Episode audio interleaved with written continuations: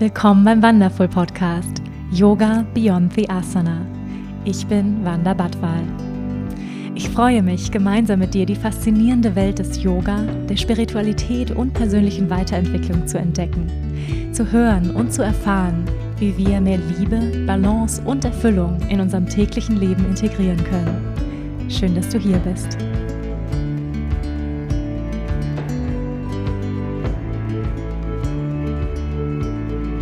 Hallo und herzlich willkommen zu einer neuen Folge hier bei Yoga Beyond the Asana, der Wonderful Podcast. Ich freue mich sehr, dass du hier bist.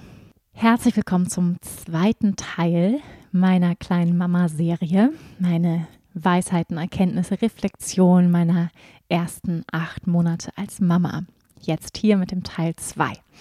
Doch bevor wir ins Thema reinstarten, lass uns wie immer einen kurzen Moment der Achtsamkeit nehmen.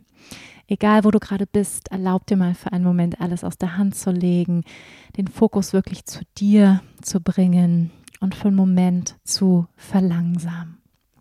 Wenn du kannst, dann schließ jetzt deine Augen. Atme einmal tief ein durch die Nase und dann durch den geöffneten Mund aus. Tief ein durch die Nase. Und lass los. Und noch einmal. Und wenn du ausatmest, lass richtig die Schultern sinken. Sehr schön. Wenn du kannst, dann schließ jetzt deine Augen oder richte den Blick mehr nach innen. Und nimm hier ein paar tiefere Atemzüge ein und aus. Und mit jeder Einatmung sammle jetzt mehr Energie. Lade dich auf mit frischer Lebensenergie, Prana. Und mit der Ausatmung lass Anspannung los, Müdigkeit, Negativität ausatmen. Mit der Einatmung lade dich auf. Halte kurz die Einatmung und ausatmen, loslassen. Mach das noch ein paar Mal. Gerne durch die Nase oder durch den geöffneten Mund ausatmen. Der Einatmung neue frische Energie sammeln.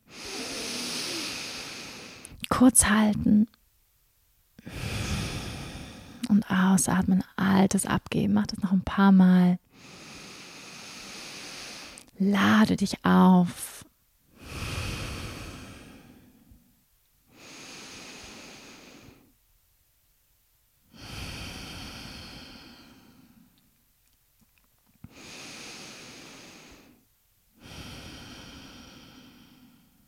Dann löse diesen Atemfokus. Wenn du magst, leg einmal eine Hand auf dein Herz. Hm, spür mal rein, wie geht's dir gerade in diesem Moment? Wie fühlst du dich? Was bewegt dich?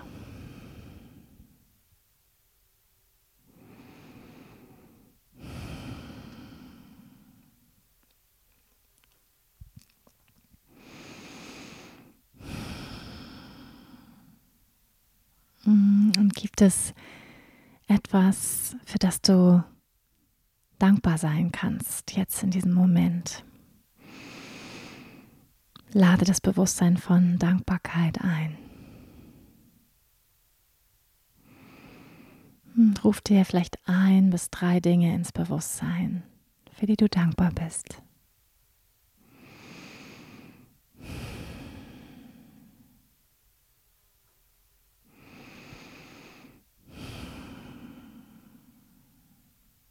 Ich bin sehr dankbar, dass du jetzt gerade hier bist. Ich schicke dir Liebe aus meinem Herzen zu deinem Herzen. Und in diesem liebevollen Bewusstsein öffne dann deine Augen. Schön, dass du da bist. Hey, zum zweiten Teil meiner kleinen Mama-Reflexion hier. Hm. Vielleicht bist du selber Mama, vielleicht bist du noch keine Mama, vielleicht wirst du Mama. Ich verneige mich auf jeden Fall vor dir, wo auch immer du gerade stehst, auf deinem Weg. Und freue mich, dass du Lust hast, hier in die Begegnung zu gehen, in die Reflexion als Mama. Ja, vielleicht hast du den ersten Teil gehört. Vielleicht bist du jetzt hier beim zweiten Teil reingeflutscht. Und ich teile heute hier in dieser Folge mit dir die Fragen, was sind deine größten Herausforderungen als Mutter? Hast du Tipps, Ratschläge, wie ich als Mama in Balance bleiben kann, wie ich mir Raum schaffen kann für mich? Welche yogischen Philosophien versuchst du deinem Kind mitzugeben? Welche Yoga-Übungen eignen sich gut als Mama? Und gibt es Dinge, die du allen Mamas sagen möchtest? Diese Fragen beantworte ich heute hier. Ihr habt mir einige Fragen zugeschickt. Und wir starten direkt mal los. Was sind deine größten Herausforderungen als Mama? Hm, was sind meine größten Herausforderungen? Also ich würde sagen, das übergeordnete Thema, ich glaube, es geht ganz, ganz vielen Mamas so, ist die Balance zu finden zwischen Selbstverwirklichung, Schrägstrich Berufung und Familienleben. All die unterschiedlichen Bedürfnisse unter einen Hut zu kriegen. Also plötzlich, ja, ist ja der Fokus weg vom, ich sag mal, vom egozentrierten, ja, zwei Stunden Zeit für deine eigene Praxis oder ah, ich lese in Ruhe ein Buch eine Stunde. Also dieses sich nur um die eigenen Bedürfnisse kümmern zu können, das ist ein unheimlicher Luxus. Das wird einem, wird mir als Mama sehr bewusst, dass ich sag mal, diese, wie, wie man vorher sehr verschwenderisch mit seiner eigenen Zeit umgehen konnte und sagen konnte, oh, ich nehme mir so und so viel Zeit für dies und Self-Care hier und dann lackiere ich noch meine Nägel und dann noch in aller Ruhe duschen und so. Das wird als Mama auf einmal sehr, sehr rar, diese Zeit. Und es gibt auf einmal die unterschiedlichsten Bedürfnisse. Also einmal irgendwie die Bedürfnisse von dir als Mutter allein, dann irgendwie die Bedürfnisse natürlich deines Babys, deines Kindes oder deiner Kinder sogar, deines Partners, dann auch noch Zeit als Familie zu verbringen, also alle zusammen und dann irgendwie die Zeit du alleine mit dem Baby und dann der Partner alleine mit dem Baby. Also es gibt auf einmal diese unterschiedlichen Zeitfenster, das wurde mir sehr bewusst Mm, und diese unterschiedlichen Bedürfnisse und allem gerecht zu werden, das ist wirklich eine große Herausforderung. Und ich finde es auch wichtig, sich bewusst zu machen, dass Balance nichts Statisches ist. ja, wenn man sich eine Waage vorstellt, dass es immer wieder auch aus der Balance rausgeht und das ist okay und dass es nicht, nicht möglich ist, alles immer in Balance zu halten. Das ist einfach nicht möglich. Und das zu umarmen, finde ich erstmal eine Riesenerleichterung. Ja, also es ist nicht möglich, neue Mama zu sein, total präsent für dein Baby da zu sein und gleichzeitig, zur gleichen Zeit, total dich in deinem Beruf zu verwirklichen. Das ist einfach nicht möglich. Und sich davon schon mal zu lösen, von dieser Erwartungshaltung. Das heißt nicht, dass es nicht möglich ist, Mama zu sein und beruflich erfolgreich und erfüllt zu sein, aber nicht beides gleichzeitig. Das heißt, das ist für mich auch eine große Herausforderung, zu sagen, okay, eins nach dem anderen, ja, so alles zu seiner Zeit und es gibt dann sozusagen gewisse Zeitfenster, in denen kann ich mich meiner Berufung widmen und die sind sehr viel kleiner als vorher. Ja, sind dann vielleicht zwei Stunden oder erst mal eine Stunde und dann ist wieder Babyzeit dran, so und das und damit okay zu sein und gerade wenn das Baby natürlich noch sehr klein ist, so wie mein Baby jetzt, dass diese Zeitfenster, also dass vor allem Zeit fürs Baby da ist. Und ich hatte ja dieses 50-Stunden-Training, äh, was ich ja letztes Jahr schon angekündigt hatte. Ich musste es dann verschieben, eben weil ich schwanger geworden bin. Ich habe mein Buch fertiggestellt, mein zweites Buch und habe dann das 50-Stunden-Training auf dieses Jahr verschoben. Es war ein Online-Training und das war mir sehr, sehr wichtig. Es waren auch viele angemeldet, die auch aus dem letzten Jahr auf dieses Training gewartet hatten.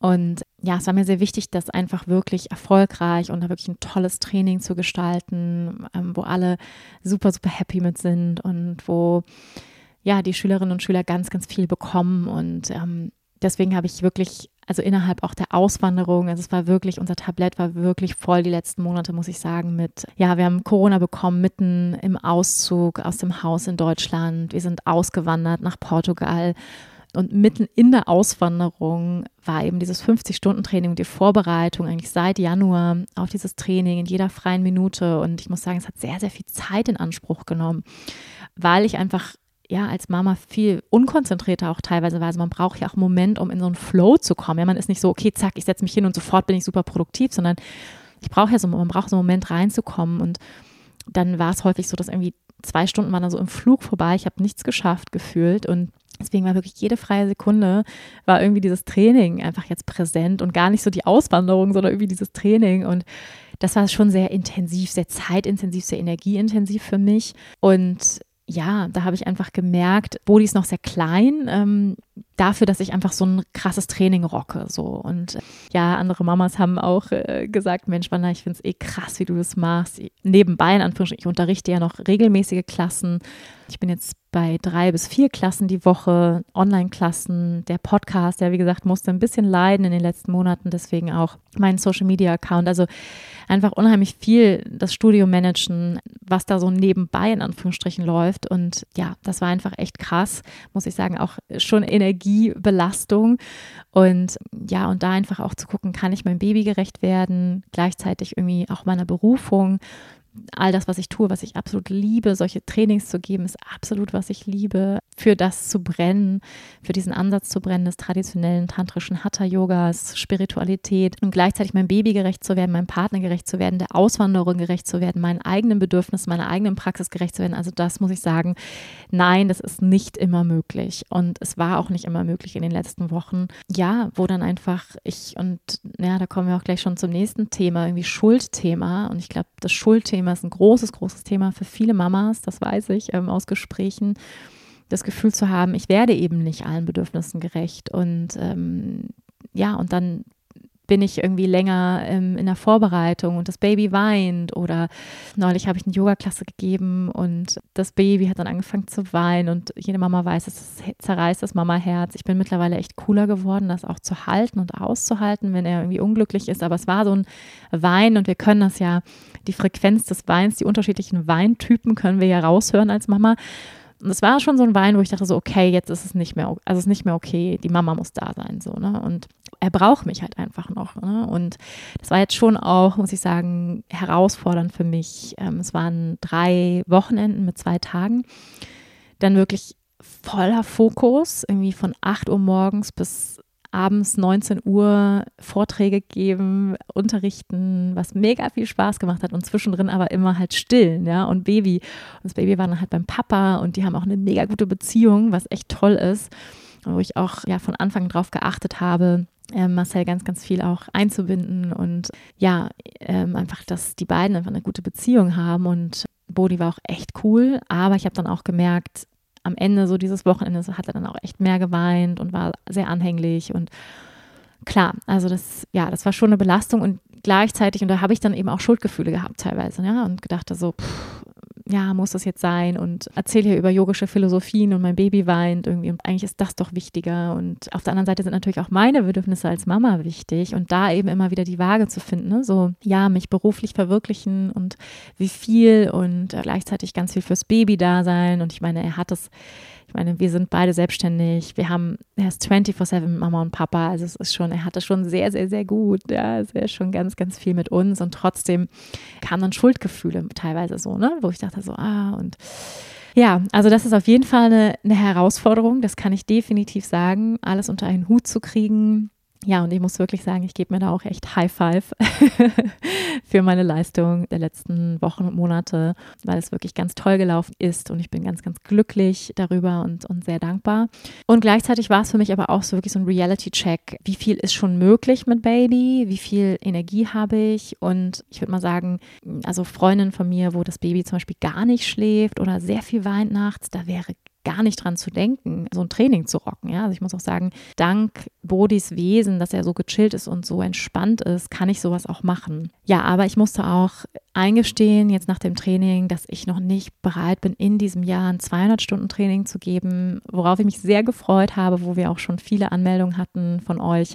Und das war eine sehr schwere Entscheidung, muss ich sagen. Da zu sagen, ich mache das nicht, was mir ganz, ganz viel Freude macht auch, ein Training zu geben, dann andere zu enttäuschen, das fällt mir unheimlich schwer. Also Teilnehmerinnen enttäuschen zu müssen, Nein zu sagen. Und ich glaube, das ist auch eines mm, ja, der Learnings für mich, Nein zu sagen, auch jetzt als Mama noch bewusster Prioritäten zu setzen. Was ist jetzt wirklich, wirklich wichtig? Wofür will ich meine wenige kostbare Zeit, die ich als Mama habe, einsetzen, effektiv einsetzen. Und das bedeutet für mich eben auch, Nein zu sagen zu Dingen. Also auch zu Möglichkeiten und Angeboten. Ich habe gerade auch zu einem tollen Angebot Nein gesagt. Einfach weil ich gesagt habe, nein, die Priorität ist jetzt gerade mein Baby. Und ne, wenn es um Balance geht, was ist jetzt wirklich wichtig, sich da immer wieder zu fragen und das heißt nicht, dass ich mich gleichzeitig nicht auch beruflich oder meiner Berufung ausdrücken kann. Ja? Also, und ich glaube, das ist eine total individuelle Entscheidung natürlich auch, wann man das macht und was man für ein Baby hat und wie das überhaupt möglich ist. Aber ich glaube, beides geht. Aber vielleicht nicht beides 100 Prozent zur gleichen Zeit, aber im Maßen, ja. Und dann eben zu sagen, okay, ich habe wieder mehr Zeit für einen Podcast zum Beispiel jetzt. Ich arbeite an einem kleinen Workshop, was einfach weniger zeitintensiv ist, so, ja. Das heißt, eben nicht, dass ich das nicht machen kann, aber das war ja auch eine, eine Entscheidung, die ich jetzt getroffen habe, auch aus, aus dieser Erfahrung heraus. Und das Training findet jetzt einfach nächstes Jahr statt. Also es ist nicht ähm, aufgehoben, sondern einfach aufgeschoben, wenn Bodi dann schon anderthalb Jahre alt ist und größer ist und vielleicht auch mal in ein paar Stunden in die Kita gehen kann und ja, genau, dann einfach schon viel, viel selbstständiger ist, laufen kann. Das, das wird dann alles ja schon sehr, sehr viel leichter sein. Ja, eine große Herausforderung fand ich auch, das war ganz am Anfang, muss ich sagen, wenn er geweint hat. Also das war wirklich, also im, beim Autofahren, a hell of a ride. Ich hatte so ein, so ein, so ein Ride irgendwie damals von München nach Starnberg, eine halbe Stunde über die Autobahn, wo der nur geweint hat. Und das war pff, bei Regen, du kannst dann auch nicht rechts rausfahren. Also es war intens. Ähm, mittlerweile kann ich das besser halten und auch aushalten, seine Emotionen. Und ich glaube, darum geht es auch ganz viel, dass wir Emotionen halten weil er hat das Recht, unzufrieden zu sein, hat das Recht, ähm, beleidigt zu sein, dass die Mama jetzt ein paar Stunden nicht da war, weil sie irgendwie eine Yogastunde unterrichtet hat oder ein Training gegeben hat. Das ist okay, dass er meckert so und das auch auszuhalten ähm, und dann nicht sofort in die Schuld zu gehen, in die Selbstgeißelung zu gehen. Ich bin so eine schlechte Mutter und so, ne, was wir glaube ich kennen als Mama. Und ja, also das Weinen auch, auch zu halten. Und äh, das kann ich mittlerweile besser. Aber es gibt natürlich auch, ich kenne mittlerweile ihn auch einfach so gut, dass ich weiß, auch wann ist es wirklich echt an der Grenze und wann ist es okay. Ne? Jetzt zum Beispiel achtet hier gerade eine Freundin von uns, die ist gerade da und die passt gerade auf Bodi auf und spielt mit ihm draußen. Und ich höre immer so mit einem halben Ohr auch hin. Wenn ich jetzt hören würde, also wenn er so ein bisschen meckert, ist noch okay, aber wenn er so wirklich weint, also Mama weint, so jetzt ist gar nicht mehr gut, dann würde ich auch hier auf Pause drücken. Das ist das Coole am Podcast. Ich kann hier mal eben auf Pause drücken, versus irgendwie eine Yogastunde oder so, wo ich dann eben live bin und dann kann ich natürlich nicht einfach unterbrechen.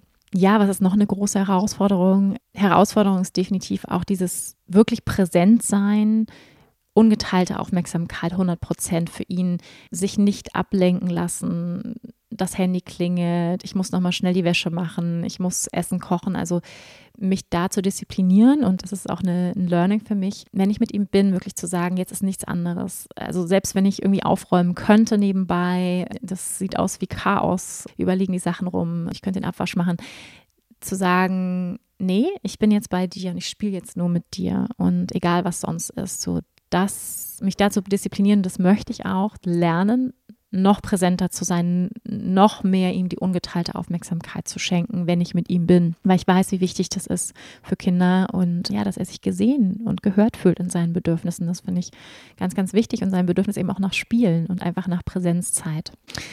Lass uns zur nächsten Frage übergehen. Was würdest du anderen Mamas raten, um in Balance zu bleiben? Ja, um sich Raum zu nehmen?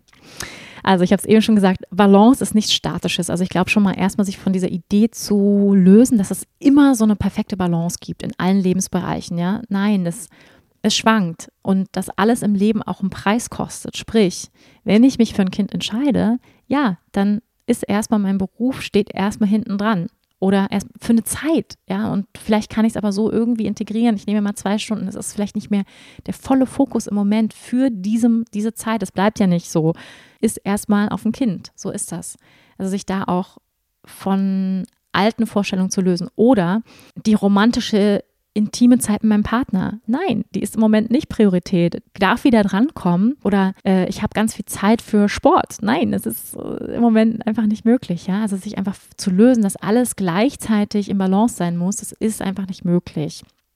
Und dass es immer wieder Phasen gibt, wo das eine stärker ist, dann ist wieder das andere stärker, dann ist wieder mehr Zeit für das. Und mir hilft es total, in Phasen zu denken. Es sind alles Phasen. Es geht auf jeden Fall vorbei. Ja, das ist ganz sicher im Leben. Jede Phase geht vorbei. Und sich da rein zu entspannen, dass es einfach eine Phase ist und dass andere Phasen auch wieder kommen. So, also da einfach wirklich so ein Mindshift zu machen, das finde ich sehr, sehr hilfreich, dass es nicht für immer so bleibt, dass es wieder Momente gibt, wo ihr als Paar auf ein Date gehen könnt und Zeit für euch habt, dass es Momente geben wird, wo ihr in Wellnessurlaub gehen könnt. Es wird wieder Phasen geben, wo du mehr Zeit für Sport hast. Es wird Phasen geben, wo du beruflich wieder Vollgas geben kannst. Also, aber im Moment, so ist dein Baby einfach Priorität und also das hilft mir total, da diesen Mindshift zu machen. Also Balance ist etwas Dynamisches, das darf dynamisch sein. Dann finde ich es total wichtig, wirklich den Partner einzuspannen. Also wenn du kannst von vornherein, bevor das Baby schon da ist, während der Schwangerschaft schon darüber zu reden, hey, 50-50, ja, uns beiden gehört das Baby, also gehört in Anführungsstrichen, es ist unser Kind, ja, was wir geschenkt bekommen haben vom Universum und 50-50 sind wir verantwortlich für dieses Kind. Und klar, im ersten Jahr ist es auch das Mama-Ja und besonders wenn man stillt und manchmal kann es nur die Mama sein. Die Mama ist die erste Bezugsperson, ja. Und trotzdem dürfen wir den Papa auch einspannen und der Papa darf genauso Bezugsperson sein. Und ja, je früher wir da, glaube ich, auch als Mamas Kontrolle loslassen und sagen, hey, der Papa macht das anders, aber der macht das auf seine Weise und das ist auch okay. Und es ist wichtig, dass die Zeit verbringen. Und selbst wenn der Papa es anders macht, ist es auch gut. Ja, es ist immer noch gut genug so. Und wir haben da auch immer mal wieder Gespräche, wo, wo ich sage, hey, du ziehst den zu kalt an. So, ne? Und mein Gott, dann hat das Kind halt ein bisschen kühlere Beine. Dann ist es halt so, ne? Ja, also der Papa macht halt auf seine Weise und da einfach auch dem Papa das zuzutrauen und ihm natürlich auch das mitzugeben, was du weißt. Und die Mamas kennen ja häufig ihre Kinder schon etwas besser und die Routinen und die Bedürfnisse der Kinder, weil sie häufig meistens mehr Zeit mit dem Kind verbringen und dann auch dem Papa das gerne auch beibringen, ja, aber auch wirklich ihm da die Verantwortung auch geben und sagen, pass auf, jetzt ähm, hast du ihn mal und dann auch so konsequent zu sein, das musste ich auch lernen, zu sagen, pass auf, jetzt ist Papa-Zeit so und jetzt wird nicht reingekommen, selbst wenn ich am Schreibtisch sitze und selbst wenn es die Möglichkeit gäbe, jetzt ist Papa-Zeit so. Und klar, das wird dann natürlich leichter. Also ich muss sagen, es war wirklich schon eine große Veränderung, als er jetzt angefangen hat, auch mit der Beikost mit ungefähr ja, fünfeinhalb Monaten haben wir angefangen, Brei zu essen und wo dann der Papa ihn auch mal füttern kann und Wasser trinken kann. Ne? So, wo es nicht mehr nur die Nahrung über die Brust kommt, sondern einfach, ja, einfach auch der Papa jetzt mal füttern kann und ihn versorgen kann. Das macht schon mal ganz, ganz, ganz viel leichter, finde ich. Aber auch mal so ein paar Stunden, zwei, drei Stunden ohne Stillen gehen. So. Und das äh, macht schon mal einen großen Unterschied. Aber ja, also ich würde wirklich sagen, und das war auch sowas, ähm, das höre ich auch immer wieder von anderen Mamas, so dass das manchmal so ein Gefühl ist, so im Hey, du tust mir einen Gefallen, kannst du mal das Kind nehmen? Und da wirklich auch sich nochmal zu erinnern, nee, nee, das ist kein Gefallen, der den dir dein Partner da tut, das ist auch sein Kind. Also es ist auch seine Verantwortung. Ja, wer hat denn gesagt, dass du eigentlich nur das Kind versorgen sollst oder dass nur du in der Verantwortung bist? Nee, nee. Also da auch irgendwie, wenn es da so, äh, ne, so mal so eine Flunsch gibt, vielleicht vom Papa so, nee, Moment mal, du tust mir hier keinen Gefallen, so, ne? Das ist dein Kind, genauso wie es mein Kind ist. Und da auch dann konsequent zu sein als Mama und zu sagen, jetzt nehme ich mir Zeit für mich. So, also und ich glaube, wir alle wissen das ja, wir können nur aus vollem Glas geben. Ja, wenn unser Glas leer ist energetisch, dann können wir nichts geben. Und besonders, wenn du schwere Nächte hast, unruhige Nächte, wenn du viel Zeit mit dem Kind verbringst, der Papa berufstätig ist, ich finde es so wichtig, dass du dir immer wieder und wenn am besten täglich Zeit für dich nimmst, Zeiten rausnimmst, wo, wenn es halt abends dann geht, dann wirklich noch vorm Schlafen gehen, pass auf, ich nehme jetzt mal eine Stunde Zeit, ich gehe auf die Yogamatte, ich räume jetzt nicht auf, ne? Also dann wirklich auch Zeit für dich priorisieren versus irgendwie im Haushalt irgendwas machen und dann wirklich auf die Yogamatte gehen oder spazieren gehen, an die frische Luft, joggen gehen, was immer dein Energietank auffüllt, das wirklich zu priorisieren und dann wirklich auch zu machen wirklich auch zu machen. Und wenn es nur eine halbe Stunde ist, das ist so, so wichtig, dass du einfach auch mal dich selber wieder spürst, ja, Zeit alleine verbringen. Wenn man so viel Zeit mit jemandem verbringt, das Baby immer an sich dran kleben hat, sage ich mal, und meistens ja viel mehr mit den, mit den Bedürfnissen des Kindes verbunden ist, als mit den eigenen Bedürfnissen. Ja? Man, also ich kenne es ja selber, man vergisst den eigenen Körper. Ich merke das häufig, ich gebe ihm zu trinken und trinke selber nicht, so, so Klassiker, ja. Und da immer wieder auch zu horchen, was sind meine Bedürfnisse, ja, und wenn möglich, dir täglich etwas Raum zu nehmen für dich, Zeit für, ja, um deine Tasse aufzufüllen.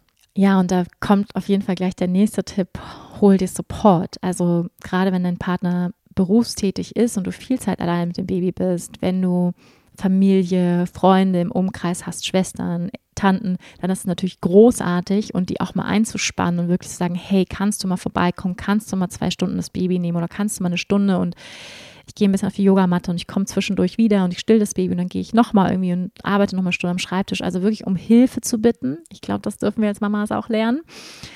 Und wenn du niemanden in der Umgebung hast, ja, wie wir zum Beispiel, wir leben jetzt in Portugal, wir haben hier keine Familie, und noch keinen festen Freundeskreis, wo man sich aushelfen kann, dann ja wirklich auch extern Babysitterin suchen. Und das kann ja am Anfang wirklich ein paar Stunden sein. Ne? Und am besten natürlich jemanden, der auch langfristig Lust hat, Bezugsperson für dein Kind zu werden, der nicht irgendwie in zwei Wochen wieder weg ist. Da sind wir gerade in dem Prozess und es stellt sich als gar nicht so leicht heraus. Also wir werden auch demnächst einen, einen Aufruf starten weil es tatsächlich nicht so einfach ist, jemanden zu finden, der sich wirklich auch committen möchte für eine längere Zeit. Also idealerweise wünschen wir uns natürlich jemanden wirklich wie so ein Familienmitglied, der einfach auch mit Bodhi aufwächst und ja einfach so ein, zwei Stunden am Tag mal mit ihm verbringt, mit ihm spielt und wie so eine Schwester, ja, oder, oder eine Tante oder eine Oma das ja auch machen würde. Und ja, so jemanden zu finden ist nicht leicht, aber mach es auf jeden Fall. Also, und da würde ich auch sagen, hör auf deinen Instinkt. Also, für mich muss die Energie einfach stimmen. Also, es muss viben, wie man so schön sagt, mit dieser Person. Ja, und, und da irgendwie wirklich sich frühzeitig einfach Unterstützung zu holen, damit du einfach mal auf deine Yogamatte gehen kannst, damit du deinen, deinen Tank füllen kannst. Und wenn unser Tank voll ist, dann können wir einfach noch präsenter auch mit unserem Kind da sein, versus immer zwischendrin irgendwas anderes zu machen oder unzufrieden zu werden. Und ja, einfach auch auf deine eigenen Bedürfnisse zu achten, was beruflich für dich zu tun, was immer du in deiner Zeit machen möchtest, ja, dir da Zeit zu nehmen. Ja, ich würde wirklich sagen, befrei dich von Schuld. Schuld ist überhaupt nicht hilfreich. Also dieses Schuldgefühl, ich mache es nicht richtig, ich mache zu viel davon, ich mache zu wenig hiervon. Ähm, ja, diese Schuldfrequenz, die ist einfach überhaupt nicht gut, ist eines der niedrigsten Gefühle, die wir haben können. Und wenn wir uns schuldig fühlen, uns natürlich auch nicht dafür zu verurteilen, aber auch schnell wieder das loszulassen und zu sagen, hey, ich tue mein Bestes. Und unser Bestes ist häufig gut genug. ja, und ähm, wir alle tun unser Bestes und ja, das würde ich euch auch gerne noch mitgeben. Und bei alleinerziehenden Müttern, ähm, also erstmal an dieser Stelle einen fetten Respekt. Ich weiß nicht, wie ihr das macht. Also wenn du alleinerziehend bist, oh mein Gott, ich finde es krass. Ich habe so viel Respekt dafür, ähm, wie du das schaffst. Wahnsinn. Und wenn ich alleinerziehend wäre, ich würde nicht alleine in meiner Wohnung sitzen bleiben, das sage ich euch. Und das würde ich unbedingt machen. Ich würde mich zusammentun mit anderen alleinerziehenden Müttern. Ich würde eine Mütter-WG gründen mit Mamis, mich gegenseitig unterstützen. Es gibt ja nicht umsonst diesen Satz, man braucht ein ganzes Dorf, um ein Kind großzuziehen. Und ähm, das sehe ich auch so. Also zu zweit ist schon an der Grenze so, ne? Also selbst wir zu zweit und es gibt unheimlich viel zu tun hier bei uns auf dem Land so eine Auswanderung bringt so viele Aufgaben und äh, so viel Arbeit mit sich und wir haben beide viel zu tun. Ich habe das Online-Studio, meine Trainings und den Podcast und ja, da alles unter einen Hut zu kriegen ist nicht leicht und wir brauchen unbedingt Support und äh, wenn ich mir dann eine alleinerziehende Mutter vorstelle, denke ich so, wow und deswegen tu dich unbedingt zusammen, ähm, bleib nicht sitzen in, in dem Alleinsein oder, oder versauer da, sondern ja, hol dir Unterstützung, tut euch zusammen. Nächste Frage. Welche Yoga-Übungen sind geeignet als Mama? Ja, als neue Mama.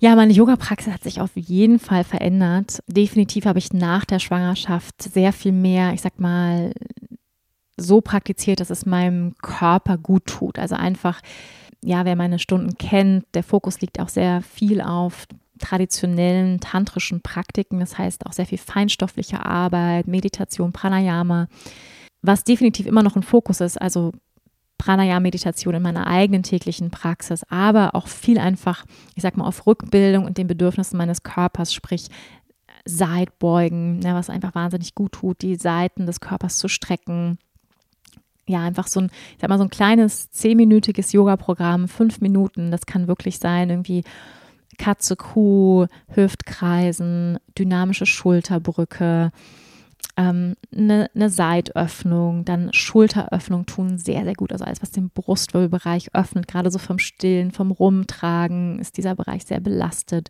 Mal über dem Bolster liegen, Puppy Pose, Anahatasana. Schulterkreisen ist sehr, sehr angenehm. Dann das Nadelöhr, also auch so ein paar Twists, so Verklebungen rund um die Wirbelsäule öffnen. Das Nadelöhr liebe ich. Ähm, Hüftöffner, Figur 4, halbe Taube, Butterfly Pose, Schmetterling. Also Hüften, Schulteröffner, Brustöffner. Ähm, tut wahnsinnig gut, so als Mama, sage ich mal, vom Tragen einfach auch die Bereiche des Körpers zu adressieren, die sehr belastet sind, eben durch das Rumtragen des Babys, durch Stillen, Imbalancen im Körper, ähm, ein bisschen was Dynamisches, und dann natürlich auch Beckenbodenarbeit, sprich mit Mulabande arbeiten.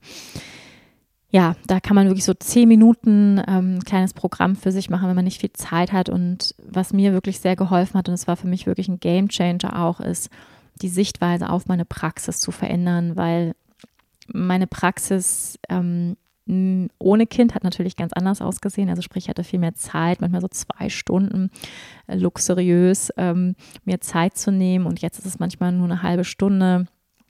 Ähm, manchmal mit Baby, manchmal ohne Baby. Jetzt bin ich gerade ohne meinen Partner hier für ein paar Tage, weil er in Deutschland ist. Und ähm, dann habe ich das Baby halt. Und dann wirklich zu sagen, hey, anstatt zu sagen, ich mache gar kein Yoga, ich mache halt Baby mit also ich mache halt Yoga mit Baby. Ich integriere das Baby halt. Und ähm, klar, es ist einfacher, wenn er noch nicht krabbelt. Er krabbelt noch nicht. Dann kann man ihn hinsetzen oder unter einen Spielebogen legen oder was zu spielen geben. Und dann mache ich halt ein paar Übungen und dann bespaße ich ihn wieder oder dann stille ich mal zwischendrin und dann mache ich wieder eine Übung. Also wirklich das Baby kreativ einzubauen in die eigene Praxis versus zu sagen, es geht jetzt gar nicht mehr. Also sich wirklich auch so von so strikten Gedanken Ideen, Konzepten zu verabschieden, wie die Praxis zu sein hat. Und ich kann jetzt gar nicht mehr eine Stunde praktizieren, weil ich habe ja das Baby. Nee, ich mache jetzt halt zehn Minuten und mit Baby oder er schläft gerade und ich nutze die halbe Stunde wirklich mal und dann wirklich zu sagen, ich mache jetzt nicht den Abwasch, ich räume jetzt nicht auf, nein, ich räume meine Matte aus und ich atme jetzt einfach mal zehn Minuten, ich setze mich hin, ich mache ein paar Übungen, Katze, Kuh. Ja, ähm, das hat mir auch sehr geholfen, mich da zu verabschieden davon, wie die Praxis vorher aussieht, wie sie jetzt aussehen darf. Und klar, die Praxis ist natürlich eine andere, wenn wir das Baby nicht haben. Und das ist natürlich auch wichtig, mal wieder auch eine Praxis alleine zu haben. Aber wenn das halt nicht geht und du das Baby halt hast, dann lieber mit Baby als gar nicht. Nächste Frage. Welche yogischen Philosophien versuchst du oder versucht ihr eurem Kind mitzugeben?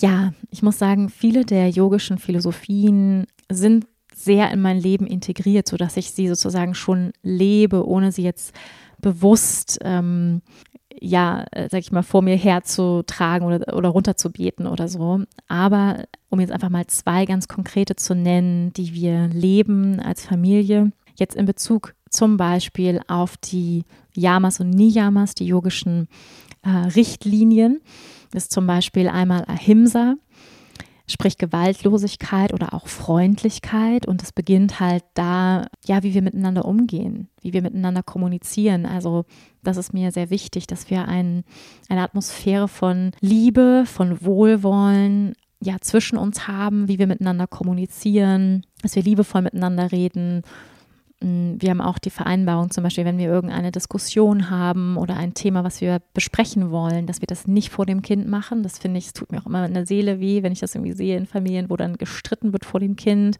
Wirklich zu sagen, okay, wenn wir irgendwas besprechen wollen, dann machen wir das irgendwie ohne Kind, was vielleicht ein bisschen edgy ist oder so, wo wir andere Meinungen haben. Und ja, dass wir einfach liebevoll, freundlich, respektvoll miteinander kommunizieren. Das ist die eine Art und Weise, wie wir Ahimsa leben. Und eine andere Weise ist, dass wir uns vegetarisch ernähren, mm, was für mich ja ein Zeichen von Respekt, von Gewaltlosigkeit ist. Manche würden sagen sogar, ja, Veganismus muss es sein. Ich würde sagen, wir ernähren uns zu 80 Prozent bis 90 Prozent vegan. Wir essen aber mal ein Ei irgendwie von Hühnern aus biologischer Freilandhaltung. Ähm, bald haben wir auch eigene Hühner und essen auch mal irgendwie ein Stück Bio-Käse, aber halt wirklich so, ich sage mal wirklich 10, 15 Prozent unserer Ernährung ist also wir haben, trinken keine Kuhmilch mehr, Joghurt eigentlich auch gar nicht mehr. Also wir merken auch, es tut uns total gut und natürlich auch aus ethischen Gründen macht das total Sinn. Wir sind da nicht dogmatisch, also wir sagen, wir finden das okay, ähm, auch mal ein Stück Bio-Käse zu essen oder mal ein Bio-Ei zu essen. Ähm, da sind wir, wie gesagt, nicht dogmatisch an dieser Stelle. Und wir sind auch nicht dogmatisch, wir würden es auch unserem Kind freistellen, ja, wenn, wenn er irgendwann mal sagt, hey Mama, die essen da äh, Würstchen, ich möchte auch eins essen, dann würde ich ihm aber erklären, dass dafür eben ein Tier sterben musste und dass das Tier ist, dass es ein lebendiges Tier ist. Also ich würde ihm auf jeden Fall das bewusst machen. Ähm, wir leben hier sehr im, im Einklang, wir leben sehr viel draußen hier in Portugal in der Natur. Ähm, ich würde ihm wirklich auch das Tier zeigen und sagen, pass auf, das ist das Tier, das ist da drin, das musste sterben, findest du das okay? Ja, und dass du das jetzt isst. Und wenn er das okay findet und diese, sag ich mal, diese bewusste Entscheidung trifft, ähm, dann würde ich ihm das freistellen, ja. Aber ich werde ihm auf jeden Fall was anderes vorleben. Ich ernähre mich seit über 20 Jahren vegetarisch. Ich bin mit neun Jahren Vegetarierin geworden, aus, aus eigenen freien, freien Stücken, freier Wahl und ähm, wünsche mir natürlich sehr, dass er ähm, diesen Weg gehen wird. Aber ja, letztendlich ist er ein, ein freier Mensch mit freien Entscheidungen, die er dann treffen kann. Im Moment treffe ich die Entscheidung für ihn. Und ähm, ja, das ist zum Beispiel ein, ein Weg. Mir ist das sehr wichtig, dass wir respektvoll mit anderen Lebewesen umgehen, mit anderen Tieren, mit der Natur, mit ähm, anderen Menschen. Und das gehört für mich dazu. Also es gehört für mich dazu, wie wir uns ernähren, ist eine Art von Gewaltlosigkeit, sprich von Ahimsa, von Respekt. Ein anderes Niyama ist das, glaube ich, oder ist das ein Yama? für mich, für mich gehören die, ehrlicherweise, ich weiß, die werden getrennt in, sage ich mal, ähm, Richtlinien, die wir uns selbst gegenüber praktizieren und dann Richtlinien, die wir der Welt gegenüber praktizieren. Aber meiner Meinung nach kann man die nicht wirklich trennen, die Yamas und Niyamas, weil natürlich so, wie ich mit mir selbst umgehe, also sprich, wenn ich gewaltlos mir selbst gegenüber bin, wenn ich liebevoll mit mir selbst umgehe, dann gehe ich natürlich auch so mit anderen um, ja, oder wenn ich reine Gedanken habe, ähm, wenn ich, dann bin ich natürlich auch reiner in, in den Gedanken auf andere bezogen. Also für mich kann, kann man die nicht wirklich trennen. Ich weiß, dass die häufig getrennt werden. Ähm, es gibt übrigens ganz, ganz bald mit mir, und darauf freue ich mich schon eine, schon mal ein kleiner Teaser hier an dieser Stelle, eine Serie zu den Yamas und Niyamas, also eine kleine Philosophie-Serie hier im Podcast. Also da gibt es ein paar kürzere ähm, Podcast-Folgen mit jeweils immer einer Folge zu den Yamas und Niyamas. Da freue ich mich schon drauf. Also schon mal hier ein kleiner Taster. Und ähm, Ishvara Pranidhana ist etwas, was wir leben. Also sprich die Hinwendung zum Größeren und auch die Ehrfurcht vor etwas Größerem, die Dankbarkeit für dieses Leben. Und ähm, ja, es ist wirklich mh, mm, ein Bewusstsein dafür, dass es etwas Größeres gibt, dass etwas Größeres durch uns hindurch wirkt. Und wie leben wir das im Alltag? Also ganz praktisch. Ja, ich habe, ähm, wir haben mehrere Altare ähm, in der Wohnung. Ich habe einen bei meinem Yogaplatz, ähm, das ist so mein Hauptaltar. Dann gibt es einen kleinen Altar in Bodis Zimmer. Es gibt einen kleinen Altar im Wohnzimmer. Ähm, und ja, diesen Altar im, in Bodis Zimmer zum Beispiel ist etwas, da gibt es jetzt Ganesha, steht da drauf und ein paar Muscheln und ähm, ein Schutzengel ist da und eine Kerze und eine kleine Babymaler. Und ähm, ja, wenn er größer ist, dann kann er dann natürlich auch das drauf tun, was er drauf tun möchte, was immer für ihn Symbole sind, die das Größere symbolisieren. Und äh, wir zünden jeden Tag ein Räucherstäbchen an und eine Kerze und das kriegt er mit, ja, dass wir so kleine Rituale haben. Wir singen Mantren zusammen, ähm, um etwas Größeres ja anzurufen, uns zu bedanken, ein kleines Gebet zu sprechen. Wir sprechen vor dem Essen ein kleines Tischgebet, bedanken uns für die Gaben von Gaia, von Mutter Erde, die sie uns geschenkt hat, nehmen uns einen bewussten Moment Zeit, um Dankbarkeit zu praktizieren. Ja, das sind Dinge, wie wir Ishvara Pranidhana leben, also Hinwendung, Respekt für das Größere. Und was mir sehr wichtig ist grundsätzlich, ist, dass er sich als Seele gesehen und gehört fühlt. Also als Seele in diesem menschlichen Körper, aber dass er das Gefühl hat, dass ich ihn als Seele sehe und ähm, ihn auch als freie Seele sehe, die uns anvertraut wurde, die wir in diesem Leben führen dürfen, die wir begleiten dürfen als Eltern, aber die letztendlich mit ihrem ganz eigenen Plan hierher gekommen ist, mit ihrem eigenen Wesen. Und ich möchte, dass er weiß, dass er frei ist und gleichzeitig ja, also dass er dieses, gib ihm, gib ihm ein Zuhause, gib ihm ein, ein gutes Fundament, damit er fliegen kann. Und das ist auch so ein, eine gute Nestwärme. Und ähm, ja, das ist mir sehr wichtig, dass, dass er sich als als Seele frei fühlt, frei entfalten kann und trotzdem total unterstützt und ein gutes Zuhause hat und eine gute Basis.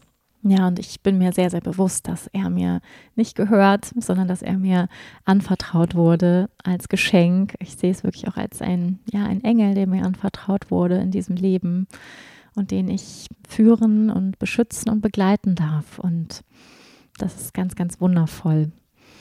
Und ähm, ja, ich möchte auch, dass er weiß, dass ich von ihm lerne und ähm, ja, einfach auch ganz viel Respekt vor seiner Seele habe. Und das sage ich ihm auch oft. Ich sage ihm auch, ich sehe, ich sehe dich, ich sehe deine Seele. Ähm, ich verneige mich vor deiner Seele, ich verneige mich vor deiner Größe. Und ähm, ja, das ist mir sehr wichtig. Letzte Frage für heute, ihr Lieben. Und zwar, gibt es ein paar Dinge, die du anderen Mamas sagen möchtest? Hm drei bis fünf Dinge. Also, liebe Mamas, ich möchte erst einmal dir High Five geben. Mama, you rock. Ich möchte dich wertschätzen. Ich möchte dich anerkennen für deine täglichen Leistungen, die du vollbringst. Das ist einfach der Wahnsinn, wie kraftaufwendig, wie energieaufwendig das ist, ähm, wie kraftvoll diese Arbeit als Mama ist. Und es ist wirklich ein 24-7-Job. Und ich muss sagen, das ist auch etwas, was ich mir nicht so krass vorgestellt habe. Und das kommt zurück zur Frage aus dem ersten Podcast, was hat dich überrascht am Mama werden, was du dir nicht so vorgestellt hast. Was ich krass finde, ist diese Realisierung, das ist jetzt 24-7 und erstmal für die nächsten 25 Jahre. nee, vielleicht nicht ganz so lange, ja, aber 24-7 und morgen geht das Ganze wieder von vorne los. Also das ist einfach krass. Es ist ein 24-7-Job und diese dauerhafte Präsenz einfach für ein anderes Lebewesen, das ist krass. Ja, das ist wirklich krass. Und da möchte ich uns einfach alle für anerkennen. Und ähm, ja, das ist einfach eine, eine, eine krasse Leistung. Und ähm, Mamas gebührt ganz, ganz viel Respekt und Anerkennung und Hochachtung. Und ja, die möchte ich einfach aussprechen an dieser Stelle für alle Mamas da draußen. Und ähm, ich möchte dir sagen, you're doing great. Tust dein Bestes. Ich bin mir ganz, ganz sicher, wenn du diesen Podcast hörst, wenn du ein achtsames, bewusstes Wesen bist und Leben anstrebst, dann tust du dein Bestes. Und ähm, ich habe immer wieder gehört, ähm, auch von Psychologinnen, ähm, es reicht, wenn wir hinreichend gute Eltern sind. Hinreichend gut. Ja. Und wir sind fehlerhafte Menschenwesen, ja. Als Seelen sind wir vollkommen und trotzdem als Menschen haben wir Fehler und wir haben Schwächen und wir können es nicht vermeiden, dass wir uns manchmal auch fehlerhaft verhalten unseren Kindern gegenüber und da dann eben auch milde mit uns zu sein, uns ja nicht mit der Peitsche zu viel eins drüber geben und sagen, oh Gott, ich habe versagt und ich weiß, dass es manchmal schwierig ist, ja, und wir uns schuldig fühlen, dieses Schuldthema, was ich schon angesprochen habe und da auch uns selbst zu vergeben und zu sagen, hey, ich tue mein Bestes und ähm, ich, ich bin hinreichend gut und ähm, ich gebe ich geb einfach jeden Tag mein Bestes. Dann möchte ich dir sagen, ähm, nimm dir Zeit für dich, wirklich priorisiere das. Egal wie lange, seien es nur zehn Minuten, ähm, halbe Stunde, fülle immer wieder deinen Cup mit, was immer die Energie schenkt. Und das weißt du, für dich alleine journalen, tanzen, spazieren gehen, an die frische Luft gehen, Yoga machen, meditieren, Pranayama atmen, telefonieren mit einer Freundin, mit einer Freundin, Kaffee trinken gehen, zur Sauna, zum Sport, was immer es ist, nimm dir Zeit für dich allein. Punkt Nummer drei, ähm, vertraue deinem Instinkt. Ja, das finde ich ganz, ganz wichtig. Ich finde, so viel kommt von uns als Mamas instinktiv Und es gibt ja unheimlich viele Ratgeberbücher und ähm, das ist auch alles toll, ähm, sich zu informieren. Und vieles, finde ich, wissen wir auch einfach nicht. Und da ist es hilfreich, auch von anderen zu lernen, die vor uns kamen und von Expertinnen. Und gleichzeitig, finde ich, kommt das Mama-Sein so instinktiv. Ich merke es so stark. Ähm, ich habe ganz viel in der Schwangerschaft gelesen und das war auch richtig toll und ich habe ganz viel gelernt und ähm, muss aber sagen, jetzt so als Mama habe ich gar nicht mehr so das Bedürfnis, viel zu lesen. Manchmal lese ich was nach und hole mir auch einen Input und hier ein Montessori-Buch und irgendwie hier das Artgerecht-Buch und so. Aber ich merke, so ganz viel kommt intuitiv und instinktiv. Ähm, und da darf ich mir auch vertrauen. Und ich glaube, wir, wir können natürlich auch unterscheiden, was ist, sage ich mal, eine Konditionierung. Wo sind, sind wir einfach so konditioniert, so macht man das halt und wo ist es ein Instinkt, weil es sich für mich richtig anfühlt. Und da dir zu vertrauen, was fühlt sich wirklich richtig an und, und wo fühlt, also wirklich dein Kind auch ganz sensibel wahrzunehmen und zu fühlen mit seinen Bedürfnissen, ähm, dir da zu vertrauen und auch zu vertrauen, was tut dem Kind gut, was kannst du ihm zutrauen, was kannst du ihm nicht zutrauen. Und jedes Kind ist da anders und ja, dir da einfach wirklich deinen Instinkt zu vertrauen als Mama. Und ich finde, der wird nochmal viel, viel stärker als Mama, deine Intuition dein Instinkt, es wird stärker. Also das kann ich jedenfalls so wahrnehmen. Dann ähm, Punkt Nummer äh, vier. Sei kreativ. Also kreativ binde dein Kind mit ein. All das, was du vielleicht vorher als Mama gemacht hast, nicht mehr zu sagen, das geht jetzt nicht mehr, äh, als nicht Mama gemacht hast, ähm, jetzt als Mama zu machen und statt zu sagen, es geht jetzt nicht mehr, kreativ zu sein, wie ist es möglich? Also sprich, ähm, okay, ähm, also wir haben zum Beispiel sowas, also man sagt ja, Essen gehen mit Kind ist schon mal schwieriger, ja, ist auf jeden Fall schwieriger. Ähm, aber es ist möglich. Also wir machen es dann wirklich so, wir nehmen dann die Trage mit und dann tragen wir das Baby rum und ähm, dann schläft er ein in der Trage oder dann stillst du ihn halt beim Essen unter einem Tuch und bist trotzdem im Restaurant und ja, es ist möglich, es ist halt anders möglich. Also es ist wirklich irgendwie kreativ zu gestalten und am Anfang kostet es, also am Anfang hat mich das krass gestresst, muss ich sagen, so im Restaurant zu stillen. Ähm, aber da war er einfach auch noch zu klein und jetzt ist es echt so easy. Okay. Anstatt dass wir gar nicht mehr essen gehen können oder ne, was man ja so nach der Corona-Zeit, wo man sagen, äh, ja auch einfach so feiert, mal wieder rauszugehen, essen zu gehen. Ähm, ja, und, und einfach zu sagen, okay, ich, oder die Yoga-Praxis, ich integriere ihn halt, ich still dann halt, ich mache eine Unterbrechung, ich gehe, ich mache meinen Sport, ähm, ich nehme das Baby halt mit, ich gehe auf einen Spaziergang, ich setze ihn in den Kinderwagen, ich kann trotzdem mal mit einer Freundin mich treffen zum Kaffee. Also einfach das nicht zu scheuen und lieber neue kreative Wege finden. Wie ist es möglich? Was für eine Musik, was für ein Spielzeug tut ihm gut? Ähm, welcher Snack? Äh, ne? so, also einfach ja, da kreativ zu sein. Und ähm, Punkt Nummer fünf, der letzte Punkt, hab Freude.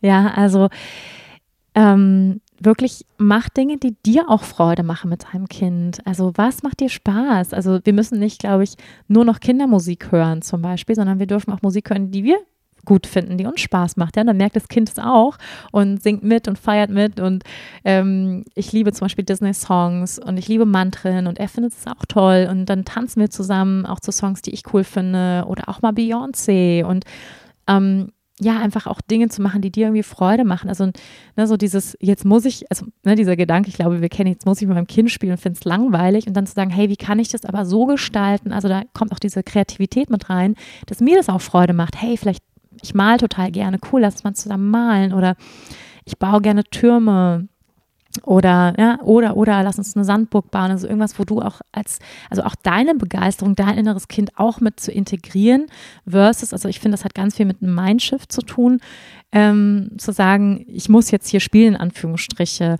oder oh, es geht jetzt ja nichts mehr, weil ich habe ja jetzt ein Kind, zu sagen, hey, wie kann ich es so gestalten, dass es mir Freude macht, dass es meinem Kind Freude macht? Und es darf sein, ja, es darf auch mir Freude machen. Ähm, hey, lass uns zusammen schaukeln, wir gehen in die Hängematte zusammen, ich kann schaukeln, du kannst schaukeln, also halt einfach auch, auch so nicht nur zu sagen, jetzt ich muss alles fürs Kind opfern, sondern wie kann ich auch meinen eigenen Tank füllen, auch wenn ich mit dem Kind zusammen bin, ja? Das finde ich auch ganz, ganz, ganz wichtig und würde ich dir gerne mitgeben. Und ähm, innerhalb ja, dieser, dieser Momente, dass es Freude macht, ich glaube, das ist so wichtig, dass uns Dinge Freude machen. Ähm, das hat meine Mama neulich zu mir gesagt. Sie meinte so zu mir, und das war so schön. Sie hat so gesagt, ich, du bist eine richtig, richtig gute Mutter. Und das hört man natürlich sehr gerne von seiner Mama. Aber dann meinte ich so, ja, das bedeutet mir total viel, dass du das sagst. Und warum denkst du, dass ich so eine gute Mama bin? dann meinte sie, weil du Freude hast.